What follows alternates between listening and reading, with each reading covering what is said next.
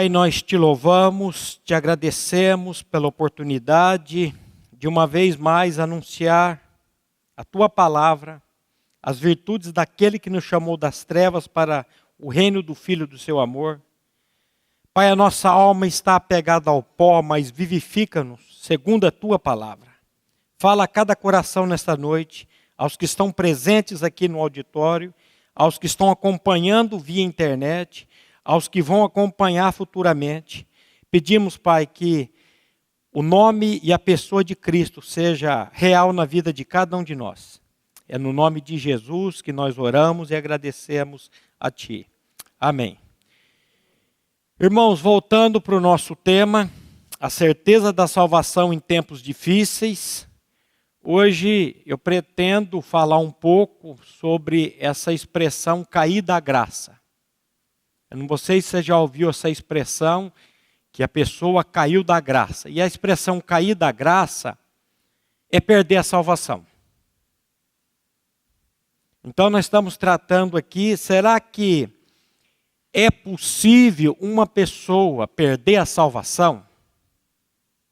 Será que é possível uma pessoa que foi salva e ela, de alguma maneira, um tempo decorrido, ela pode perder a sua salvação? Você acha, você crê que você pode perder a sua salvação em Cristo Jesus? Alguém aqui crê que você pode perder a salvação? Ou você crê que uma vez salvo, é salvo eternamente? Uma vez salvo, sempre salvo. Eu não ouvi, mas não sei se eu digo amém, se eu digo misericórdia. Então, amém. É, eu creio que é impossível uma pessoa que nasceu do alto que foi regenerada por Deus, que teve uma experiência legítima com Deus, perder a sua salvação em Cristo Jesus. Eu acho que é impossível. O que eu creio é o seguinte, que existe uma deficiência da maneira de algumas alguns grupos e algumas pessoas entender a doutrina da salvação. Às vezes a pessoa não compreendeu realmente a doutrina da salvação.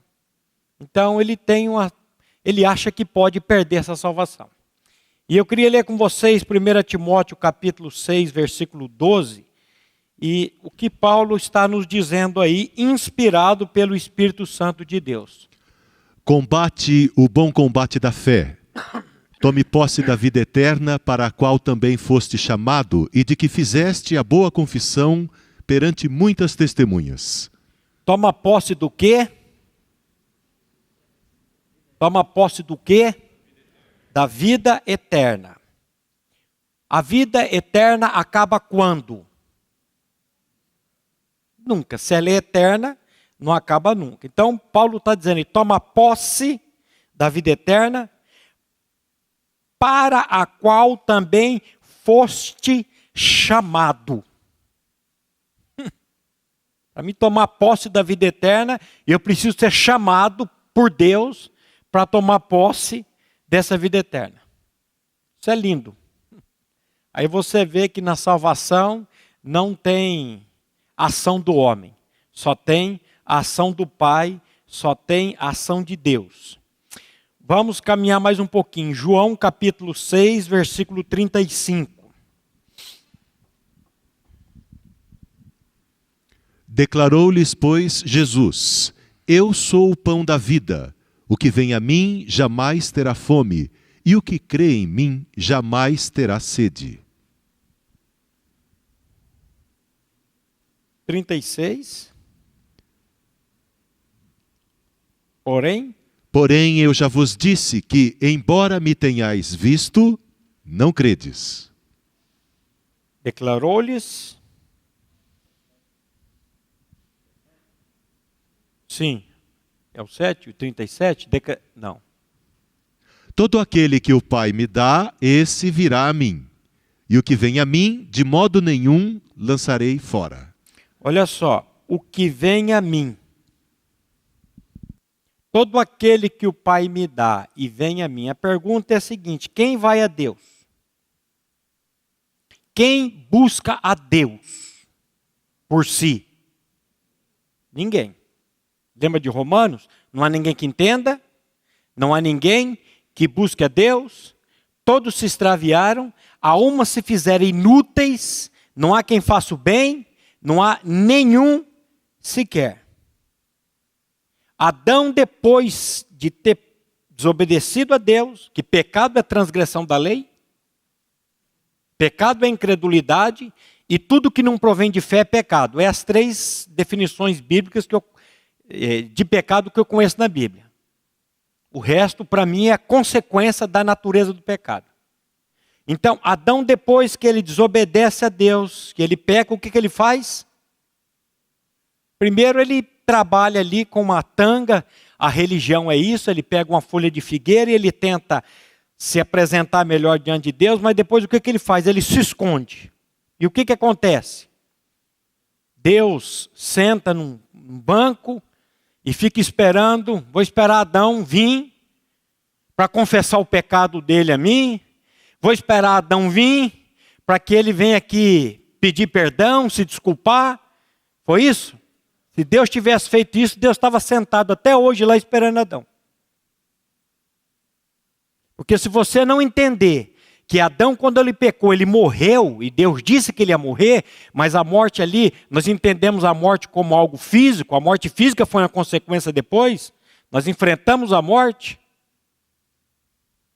Mas a morte que Deus estava dizendo ali era a morte espiritual. Adão foi desligado de Deus. E aí o que acontece? Deus vem atrás do homem. Adão, onde estás? É Deus vindo atrás. Alguns estudiosos dizem que essa expressão, onde estás, é graça, é Deus vindo atrás do homem. Se você está aqui hoje sentado, preferiu vir aqui do que ficar assistindo Netflix ou qualquer outra coisa, se você tem um interesse, qualquer interesse em ouvir a palavra de Deus, em ter a comunhão com os irmãos, você já sabe disso, mas foi Deus que já primeiro colocou isso no seu coração. Por que, que nós amamos a Deus, a Bíblia vai dizer? Nós o amamos porque ele nos amou primeiro. Ele vem ao meu encalço, ele coloca o amor dele em mim para que eu possa amá-lo. Se ele não fizer isso, eu não vou amá-lo, eu não vou buscá-lo, não tem jeito.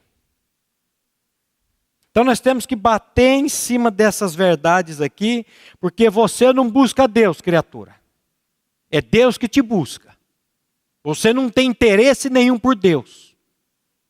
É Deus que tem interesse por você. E ele vem atrás, ele vem operando. É Deus que faz, é Deus que opera. Esse Deus é maravilhoso. Então ele está dizendo aí: declarou-lhes, pois, Jesus: Eu sou o pão da vida. O que vem a mim jamais terá fome, e o que crê em mim jamais terá sede. Isso é verdade ou é mentira? Por que, que é verdade? Porque é a palavra de Deus. Não vai ter fome, não vai ter sede. Aí eu pergunto para você: Paulo passou fome? Paulo passou sede? É... 1 Coríntios 4,11. Veja aí. Assim, pois, importa que os homens nos considerem como ministros de Cristo e despenseiros dos mistérios de Deus. 1 Coríntios 4:11. Ah, 4:1. 4:11. Até agora, até a presente hora,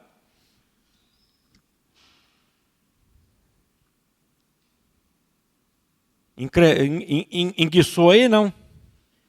O texto diz assim, 1 Coríntios 4,11, Paulo dizendo: Até a presente hora sofremos fome e sede e nudez, e somos esbofeteados e não temos morada certa. Se a Bíblia está dizendo, aquele que vem a mim jamais terá fome e jamais terá sede, e Paulo está dizendo que ele teve fome, ele teve sede, e aquele inclui nudez também, tem alguma coisa errada. Errada em que sentido? Nós podemos levantar aqui duas possibilidades.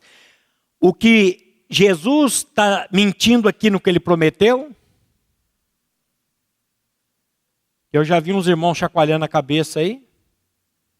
Porque ele não é homem para que minta, e nem filho do homem para que se arrependa, porventura, tendo ele dito, não fará? Na esperança da vida eterna, o Deus que não pode mentir, Deus não mente, Deus não se arrepende. Ah, mas lá em Gênesis diz que ele se arrependeu. Não é arrependimento. Aquela palavra lá, não vai estudar um pouquinho do hebraico, você vai ter nada a ver com arrependimento. Deus não se arrepende. Deus, ele sabe tudo. Deus está no controle de todas as coisas. Ele está no controle dessa pandemia, está tudo na mão dele, está tudo no controle, para que os, os, os preceitos dele, para que a soberania, tudo seja culminado para a glória eterna. Fica apavorado, não. Se não cai um fio de cabelo, eu estava vendo aqui, eu estou ficando calvo. Não, verdade, aqui está. Olha, irmão. Não cai um fio de cabelo da minha cabeça sem a permissão de Deus? Eu olhei para um careca ali também. Aguenta firme, irmão. Tenha fé. Se ele está no controle do fio de cabelo que não cai, ele está no controle de tudo. Será que esse Deus realmente está no controle de tudo? Então, de duas uma, ou esse Deus, ele está dizendo aí que ele não vai ter fome, não vai ter sede, Paulo teve fome, Paulo teve sede, Paulo teve nudez, aliás, nós passamos por tribulações, nós passamos por aflições, nós passamos por tantos problemas, você não passa, quem aqui não passa por problemas e dificuldades? Ou eu estou entendendo errado, estou interpretando errado o texto que ele está falando aqui. Porque ele está falando de uma realidade espiritual e eu estou pensando que é uma realidade física. Lembra da mulher samaritana?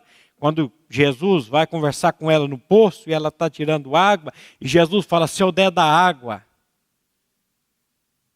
se eu te der da água que eu tenho, a água do meu pai, você jamais terá sede. E ela já interpretou, dizendo: Então me dá dessa água para eu não vir mais buscar dessa água aqui. Ó. Só que ali Jesus está falando de uma realidade espiritual. Não era essa água física que nós tomamos aqui.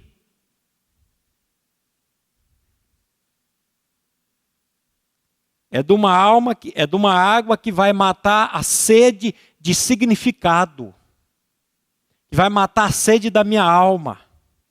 Você está pensando, jovem, o idoso também, que esse mundo vai satisfazer a sua alma, que qualquer coisa desse mundo vai dar significado para a sua vida, não vai dar. O que vai dar e o que nos dá significado é a pessoa de Cristo habitando em nós. Já disseram lá atrás: existe um vazio do tamanho de Deus no coração de todas as pessoas. Somente Deus pode preencher esse vazio. Enquanto Deus não entrar, não preencher esse vazio, nós vamos ficar aí buscando, correndo, igual um louco, um atrás de, um atrás de uma coisa, outro atrás de outra. Lê para nós aí João 6,37. Veja o que Jesus está dizendo aí. Todo aquele que o Pai me dá, esse virá a mim, e o que vem a mim, de modo nenhum o lançarei fora. Todo aquele que o Pai me dá, esse virá a mim. E o que vem a mim, de modo nenhum o lançarei fora.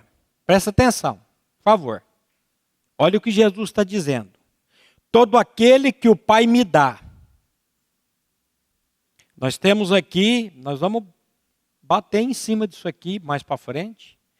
Nós temos aqui a doutrina da eleição. Jesus está dizendo: todo aquele que o Pai me dá. É o Pai quem nos dá o Filho. Já disseram que a igreja é um presente do Pai ao Filho. A igreja com I maiúsculo, os salvos. Então, quem somos nós? Os que creem. Um presente do Pai ao Filho. Eu você pode não entender a doutrina da eleição, você pode não compreender a doutrina da eleição. Eu passei muitos anos invocado com ela, não entendendo, sofrendo, mas a Bíblia está tá repleta desse assunto. Então, eu posso não entender, eu não posso não compreender, mas ela é bíblica da palavra. Eu não posso pegar a doutrina da eleição e fazer como estão fazendo lá na nossa comunidade. Eles estão pegando as salas do fundo, a sala, e estão enchendo de cadeira e coisa, e vai acumulando junto. Eu não posso pegar isso e jogar num canto e dizer, não mexa aqui, não toque. Se a Bíblia está falando tanto e tanto sobre esse assunto. Então não fique avexado, não fique angustiado, e o Senhor ele vai nos dar luz. A Bíblia diz que na sua luz nós vemos a luz. E a luz é a palavra. Lâmpada para os meus pés é a tua palavra e luz para o meu caminho. A palavra vai trazer luz e nós vamos, pela graça dele, por, por meio do Espírito Santo, compreender isso. João, ele está dizendo aí, João 6, 38 a 40. Porque eu desci do céu porque eu desci do céu não para fazer a minha própria vontade, e sim a vontade daquele que me enviou. E a vontade de quem me enviou é esta: que nenhum eu perca de todos os que me deu. Pelo contrário, eu o ressuscitarei no último dia. Quem de... não vai se perder? Segundo Jesus. Quem não vai se perder, segundo Jesus? todos aqueles que o Pai deu a ele. Todos aqueles. Verso 40. De fato, a vontade de meu Pai é que todo homem que vir o Filho e nele crer tenha a vida eterna, e eu o ressuscitarei no último dia. O que é salvação? O que é salvação? é ser justificado. Agora, eu sou justificado por aquilo que eu faço ou deixo de fazer, ou eu sou justificado por aquilo que Cristo fez? Eu sou justificado por cumprir as leis de Deus, ou eu sou salvo pela fé naquilo que Cristo fez por mim? Eu gosto muito desse texto de Gálatas 2,16, que ele é claro, ele vai explicando bem bem detalhado, ele é compridinho, mas ele é fantástico. Gálatas 2,16, lê para nós, meu irmão. Sabendo, contudo, que o homem não é justificado por obras da lei, e sim mediante a fé em Cristo Jesus, também temos crido em Cristo Jesus para que fôssemos justificados pela fé em Cristo e não por obras da lei. Pois, por obras da lei, ninguém será justificado. Olha que claro sabendo, contudo, que o homem não é justificado por obras da lei, e sim mediante a fé em Cristo Jesus. Também temos crido em Cristo Jesus para que fôssemos justificados pela fé em Cristo e não por obras da lei. Você e eu jamais seremos justificados por. O que, que é obras da lei?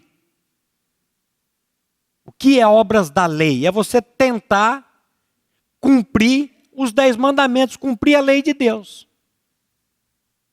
Ninguém aqui tem capacidade de cumprir a lei de Deus, até porque Jesus ele já levantou.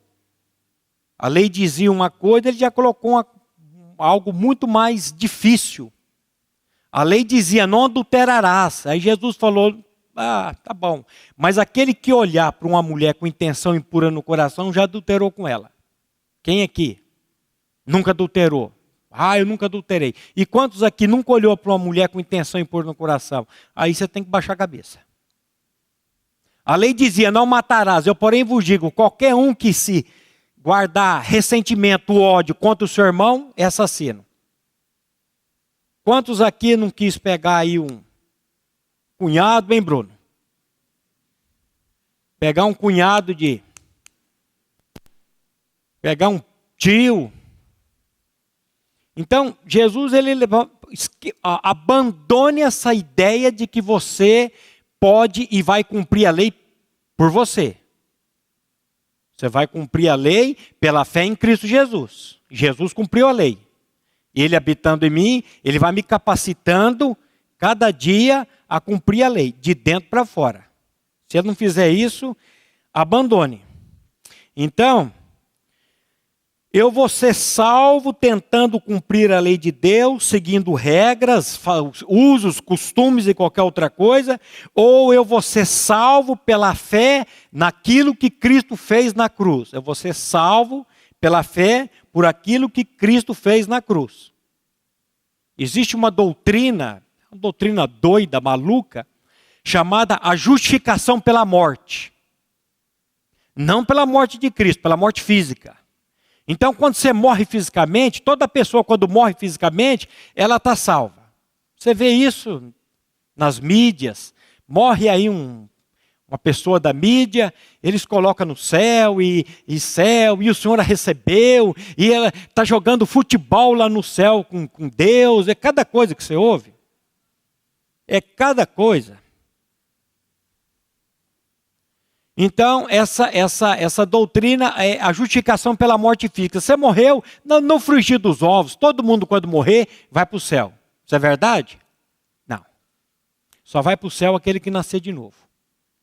E para nascer de novo, você precisa crer sim, numa morte. Não numa morte física, mas você precisa crer que na morte com Cristo, você foi atraído e você morreu com Ele. Lembra de Romanos 6,7? O que, que diz aí Romanos 6,7?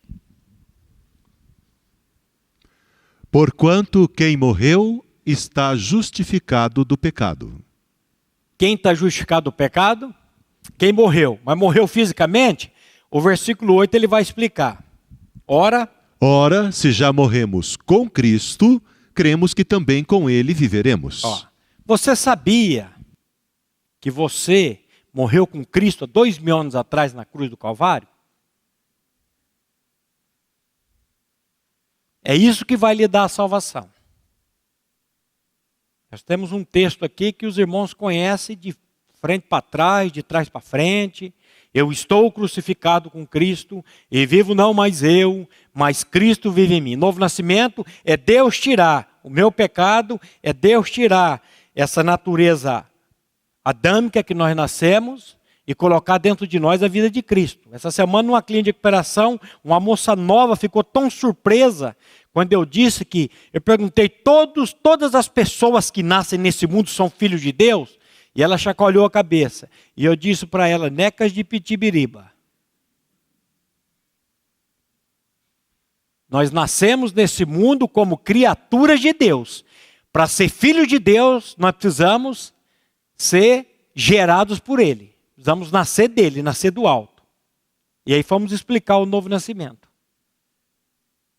E se o Espírito Santo não traduzir o novo nascimento para o coração das pessoas, quem que vai compreender isso? Só o Espírito. 2 Coríntios 1, 21 e 22. Mas aquele que nos confirma convosco em Cristo e nos ungiu é Deus, que também nos selou e nos deu o penhor do Espírito em nosso coração. Ó, aquele que nos confirma. Lembre-se que nós estamos falando sobre certeza de salvação. Então, Paulo está dizendo: aquele que nos confirma convosco em Cristo e nos ungiu é Deus, que também nos selou e nos deu o penhor do Espírito em nosso coração. Eu lembrei daquele texto de Romanos, quando Paulo diz que o Espírito de Deus testifica com o nosso espírito que nós somos filhos de Deus. É uma testificação de espírito para espírito. Por que, que eu não tenho essa testificação, pastor Maurício? Provavelmente porque você não tem o espírito ainda. Você não nasceu de novo. E o que, que eu faço? Peça ao Espírito Santo, peça a Deus Pai para trazer a revelação no seu coração. E ele dá. Então, é, é, é uma testificação. Vamos ler Romanos 6, 23 também. Porque o salário do pecado é a morte, mas o dom gratuito de Deus é a vida eterna em Cristo Jesus, nosso Senhor.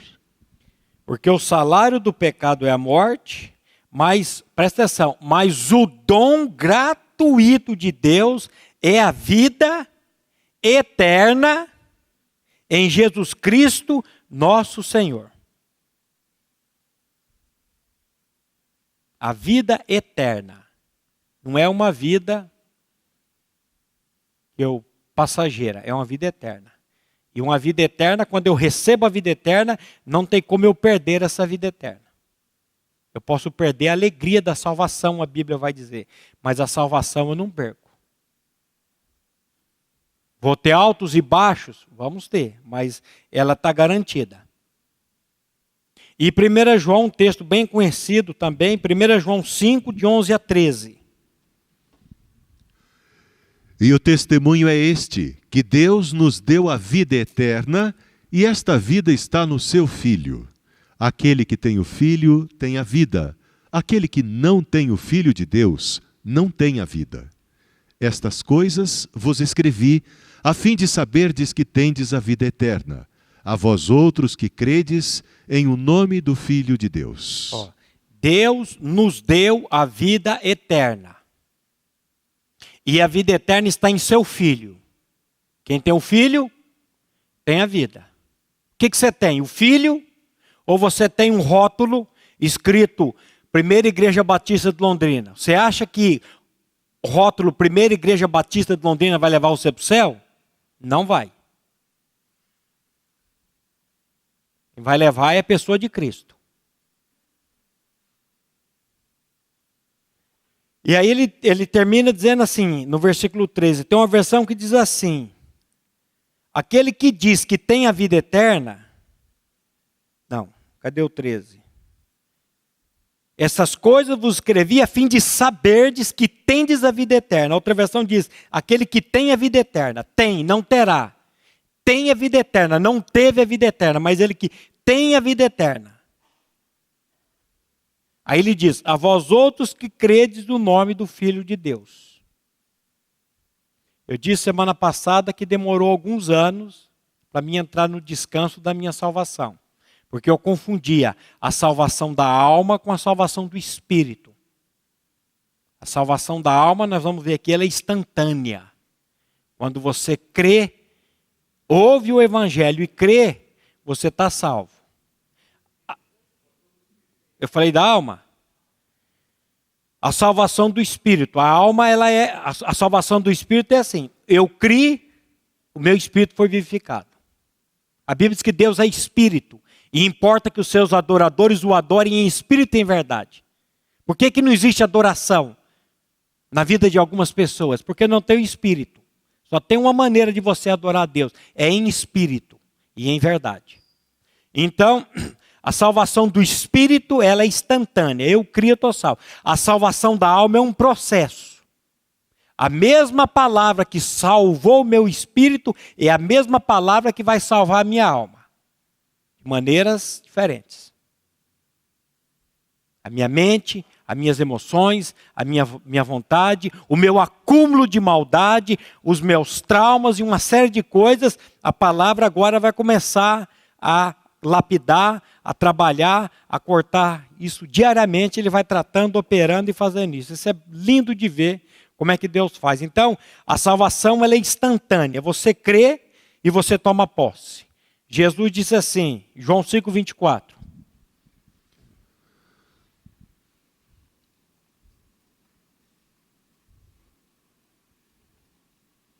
Em verdade, em verdade vos digo, Jesus dizendo, quem ouve a minha palavra e crê naquele que me enviou, tem a vida eterna e não entra em juízo, mas passou da morte para a vida. Em verdade, em verdade, quem ouve a minha palavra e crê. Agora não me pergunte porque tantas e tantas pessoas ouvem, ouvem e ouvem e não creem. Mas aquele que ouve e crê, ele tem a vida eterna e não entra em juízo, mas passou da morte para a vida. Lembra de Romanos 8, quando Paulo diz: nenhuma condenação há para os que estão em Cristo Jesus. Se você está em Cristo e Cristo está em você, não tem mais condenação para você.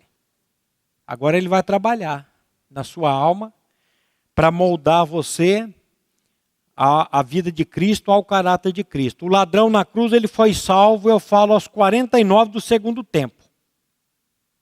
Ele diz para Jesus: Senhor, lembra-te de mim quando entrares no teu reino. O que, que Jesus disse? Hoje estarás comigo no paraíso. Engraçado que a Bíblia assim: todo aquele que invocar o nome do Senhor será salvo. Ele invocou o nome do Senhor naquele momento. Ele vinha zombando. E ali está uma luta, que eu fui estudar esse texto essa semana, e muitos estudiosos dizem que Jesus não foi crucificado com dois ao seu lado, mas com quatro ao seu lado. Porque os dois zombaram e esse não zombou. Aí eles. A Bíblia não, não, não coloca, eu não fico também.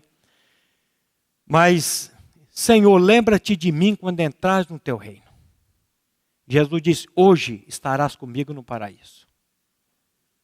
Às vezes nós pensamos que a pessoa para ser salva, ela tem que passar por uma escola dominical, ela tem que ser doutrinada com João João 8:32, com João 12:32, com Gálatas 2:20, com Romanos 6:6 e uma série de, de, de a gente faz uma série de eu já fui pregar em lugares, eu fui todo armado com todos esses textos e a pessoa falou assim para mim: eu não entendi nada. Falei, não entendeu nada, filho? Não. Mas expliquei tão explicadinho, mastigadinho. Não adianta. Se não for pelo Espírito, se não for por obra de Deus, nós não vamos compreender nunca o que, que o Senhor quis dizer com isso. Agora, como que eu posso chegar a esse estado de segurança? Agora é que ia começar o estudo. Tão somente quando eu me apoiar no que a palavra de Deus está dizendo.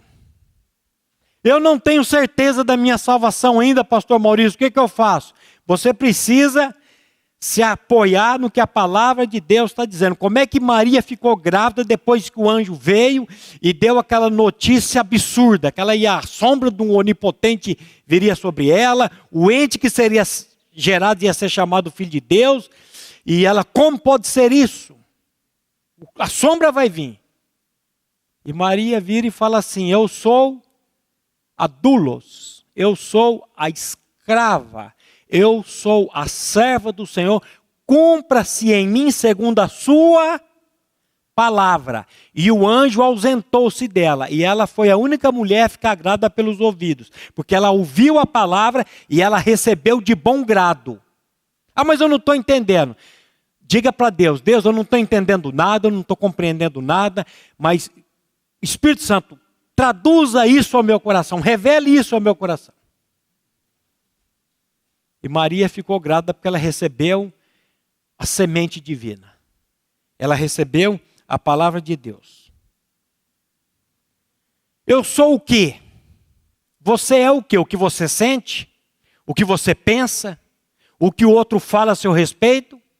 Ou você e eu somos o que a palavra de Deus diz? Hum, onde você está amarrando seu burro, cara? Onde você está amarrando seu burro? No seu entendimento? Ou no que a palavra de Deus está dizendo?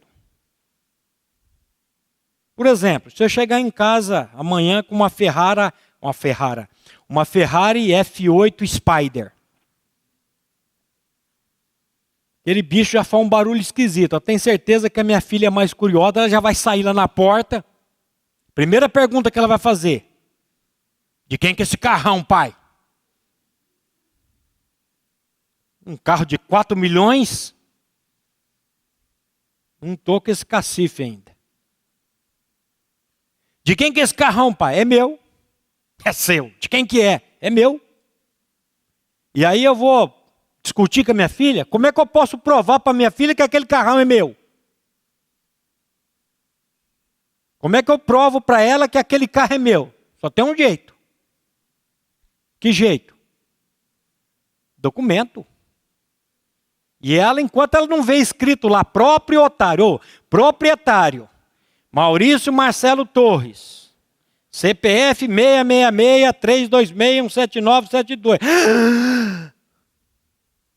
Deixa eu dar uma volta. Não vai, não. Isso aqui é perigoso. Então, agora, nós temos uma, a Bíblia chama de sagradas escrituras. Aonde você está se apoiando? Aonde que eu estou me apoiando? Na palavra de Deus ou nos meus sentimentos? Que não sei você, mas como que a gente vacila, hein? Como que a gente fica, hein? Hora que o velhinho aí estava lá com quanto por cento do pulmão? 70%. Falou, ah, meu velhinho vai embora. E agora? Porque é isso que eu estou vendo. E o sentimento vem. Agora, aonde que nós temos que nos apoiar? Na palavra. Nós oscilamos, nós carregamos culpa, nós temos aquilo que a Bíblia diz, o pecado que tenazmente nos assedia, tenazmente nos rodeia. Nós ainda habitamos num corpo de pecado, nós ainda pecamos, nós pisamos na bola. E aí, quando eu peco, quando eu piso na bola, o que, que eu faço? Eu vou para a palavra ou eu vou para o meu sentimento? Porque não é sempre que você está confiante, não é sempre que você está tranquilo. Tem dia que você está ou sempre, você está sempre alegre, confiante, você não anda, está sempre despreocupado. Tem dia que você dá umas. E aí, quando vem esses sentimentos, aonde, para onde que nós vamos? Agora, aonde que está a verdadeira segurança? A verdadeira segurança, ela vai sobreviver às dúvidas. As dúvidas vão vir. E o inimigo vai trabalhar com dúvidas na nossa mente. Nós vamos falar aqui sobre o, o, a, o,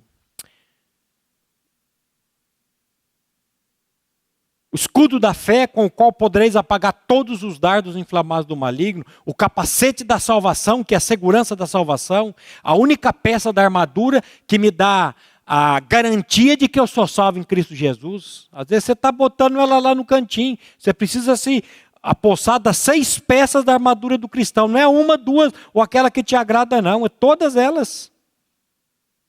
E o capacete vai falar sobre isso, a certeza da salvação. E isso não pode estar baseado nos meus sentimentos. O que que Paulo diz lá em 2 Timóteo 1,12? Olha a segurança desse homem. Ele diz assim: E por isso estou sofrendo estas coisas. Todavia, não me envergonho, porque sei quem tenho crido e estou certo de que ele é poderoso para guardar o meu depósito até aquele dia. Olha só. Por isso estou sofrendo essas coisas. Todavia não me envergonho. A gente pensa que vida cristã é passos verdejantes, águas tranquilas, refrigeração da alma, mas tem o, o vale da sombra da morte. Paulo disse: Todos me abandonaram. Paulo chegou uma hora que todos abandonaram ele. Ele falou: Todavia o Senhor me visitou em todas as minhas. O Senhor estava comigo.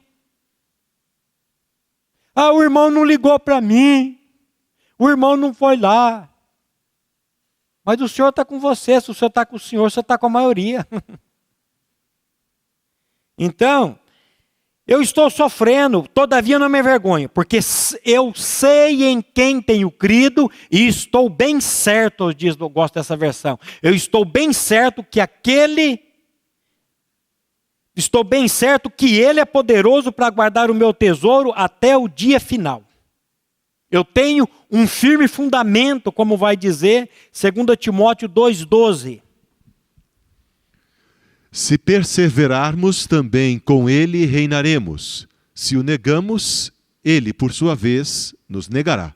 2 Timóteo 2,19, está o 2,12. Entretanto, o firme fundamento de Deus permanece, tendo este selo: O Senhor conhece os que lhe pertencem. E mais, aparte-se da injustiça todo aquele que professa o nome do Senhor. Hum. Entretanto, o firme fundamento de Deus permanece, tendo este selo: o Senhor conhece os que lhe pertencem. para onde você está olhando? Para a palavra de Deus ou para os seus sentimentos? E eu quero terminar lendo essa história do evangelista Fritz Bindi, de 1867. Ele nasceu em 1867 e morreu em 1921. Ele conta num dos livros dele o seguinte: certa vez recebi a visita de uma senhora que estava muito preocupada, alegando que Jesus teria saído de sua vida desde as sete horas da manhã, da, desde as sete horas daquela manhã. Ela havia sentido isso nitidamente. Ela chegou para o pastor e disse: Senhor, eu senti que Jesus saiu da minha vida hoje às sete horas da manhã. Eu não conheci o quanto seu espírito estava firmado na palavra, mas parecia que nunca havia se tornado um com o espírito do Senhor, até então. Assim procurei falar-lhe sensatamente, tentando descobrir sua real situação espiritual, mas ela permaneceu firme em sua lamúria. Pedi-lhe então que me alcançasse a sua Bíblia, enquanto preparava o meu canivete, e disse: Se a senhora sentiu com tanta certeza que Jesus abandonou hoje às sete horas da manhã, então permita-me cortar o último versículo de Mateus em sua Bíblia, pois ele está de sobra. Coloquei o canivete, a ponta do canivete sobre a, a passagem. Eis que estou convosco todos os dias até a consumação do século. Repentinamente, no entanto, ela segurou a minha mão e exclamou: Mas o senhor vai querer cortar a minha Bíblia? Sim, respondi. Das duas, uma. Ou a senhora tem razão sobre o seu sentimento, ou a Bíblia tem razão. A senhora diz ter razão, logo, significa que temos que eliminar a mentira da Bíblia. Então ela realmente eliminar a mentira da Bíblia. Quem então realmente tem razão? O seu sentimento ou a palavra de Deus? Em que a senhora crê? Sensata, ela respondeu: na palavra de Deus. E a partir daquele momento aprendeu a se apoiar na palavra e a usufruir da palavra pela fé. A verdade da salvação não pode ser confundida com a nossa vida emocional e suas respectivas oscilações. Nem pode ser nem pode ser procurada nela. Ela está fundada sobre a palavra de Deus. Problema que seu e meu é igual o problema de Pedro. Quando vinha Jesus andando sobre as águas, e eles apavoraram, é um fantasma, é um fantasma. A gente pensa que é só criança que crê em fantasma, né? E Jesus disse: Só eu não temas. Pedro sempre foi maluco. Se és tu, manda que eu vá até ti. O que, que Jesus disse? Vem. E Pedro andou sobre as águas, tenta andar sobre as águas. Você não consegue. Pedro andou sobre a palavra, vem, e ele começou a andar sobre aquele vem. Só que chegou um, um tempo, uns passos, a Bíblia não fala, ele parou de olhar para o Senhor, ele começou a olhar para as ondas, para a circunstância. O que aconteceu? Ele afundou. O que, que Jesus disse? Agora vai morrer afogado aí. Se lasque. Você não vai encontrar esse Deus na Bíblia, porque aquele que começou a boa obra em vós, ele há de aperfeiçoá-la até o dia de Cristo Jesus. E os que caíram da graça, não vai dar para a gente entrar nesse texto de Hebreus hoje. Eu achei, eu comecei a dar os textos para o irmão ali, ele começou a dar risada. Falou, para, porque não vai dar tempo.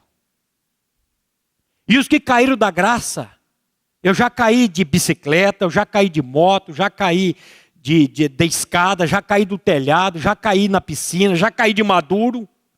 Agora eu fico pensando, cair da graça. O que é cair da graça? Se a graça é uma pessoa, e essa pessoa é Jesus, e Ele que me sustenta, como é que eu vou cair da graça? Eu não entendo isso. Cuidado com o sentimento, o sentimento te engana. O sentimento me engana. Mas a palavra de Deus, ela não nos engana. Ela é céu passa, terra passa, mas as minhas palavras jamais vão de passar. Vamos orar? Pai, nós te louvamos, te agradecemos por esse tempo, pela tua palavra.